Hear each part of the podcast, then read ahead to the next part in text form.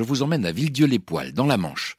Retrouver Étienne, qui était salarié, il fabriquait des machines agricoles, jusqu'au jour où il en a eu assez, et où il est devenu son propre patron en reprenant une entreprise qui fabriquait des casseroles en cuivre, Étienne.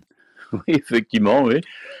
C'est-à-dire, il y a eu un certain ras-le-bol à un moment, euh, et une opportunité de reprendre une entreprise par un ami qui m'avait dit, mais va les voir, euh, il n'y a pas de successeur, peut-être que ça pourrait t'intéresser.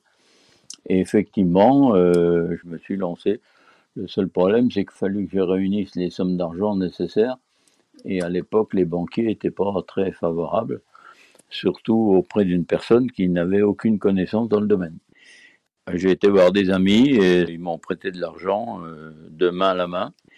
Et le vendeur en question m'a fait quelques facilités où j'ai mis 10 ans à honorer parce que c'était pas facile au début. Le challenge s'est mis en place et, j'ai réussi mon coup, je pense. Mais vous n'étiez pas parti pour être chef d'entreprise. Le fait d'avoir ras-le-bol de ce qu'on fait, euh, on ne devient pas forcément patron pour autant.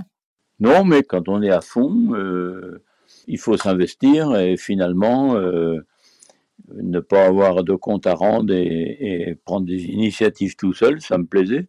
Ça ne m'a pas fait peur et je me suis investi tout de suite j'ai dû prendre des risques au début, mais bon, euh, je les ai assumés. Je me suis retrouvé euh, à la tête de l'entreprise où il n'y avait plus de commandes, il n'y avait plus rien. J'ai rappelé les clients et ils m'ont dit bah, écoutez, si vous êtes partant pour nous le faire, nous, euh, on est toujours là et toujours preneurs. Il y a eu une opportunité à cette époque-là. Euh, Monsieur Giscard d'Estaing nous disait tous les jours à la radio faut faire de l'export, faut faire de l'export. Et un jour, on m'a proposé euh, de faire de la prospection aux États-Unis. J'ai réuni toutes les adresses que j'avais et j'ai pris un billet d'avion Airpass et je suis revenu avec six mois de commande. Ça a été le départ du développement de l'entreprise. Ça vous a plu? Vous en voulez encore?